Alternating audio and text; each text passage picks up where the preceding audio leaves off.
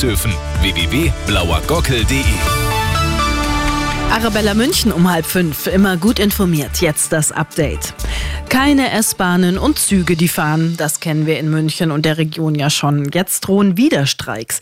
Die GDL hat die Verhandlungen mit der Bahn abgebrochen. Das berichtet die Bild-Zeitung. Eigentlich sollte bis Sonntag ein neuer Tarifvertrag stehen. Streitpunkt ist wohl die geforderte 35-Stunden-Woche.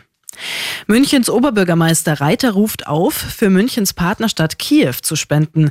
In der ukrainischen Stadt sind nach zwei Jahren Krieg nicht nur Tote und Verwundete zu beklagen, auch die Infrastruktur wurde gezielt zerstört, so Reiter. Drei Millionen Euro haben die Münchner schon gespendet, die Stadt 1,5 Millionen.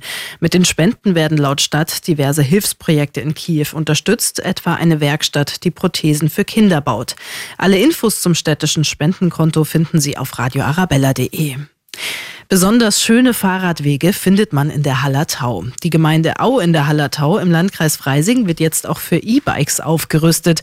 Eine öffentliche Ladestation kommt an den örtlichen Fahrradstellplatz.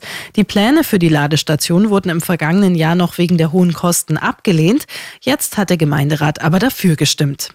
Immer gut informiert und mehr Nachrichten für München und die Region wieder um fünf. Und jetzt der zuverlässige Verkehrsservice mit Andy Karg. Und gleich zwei nach halb.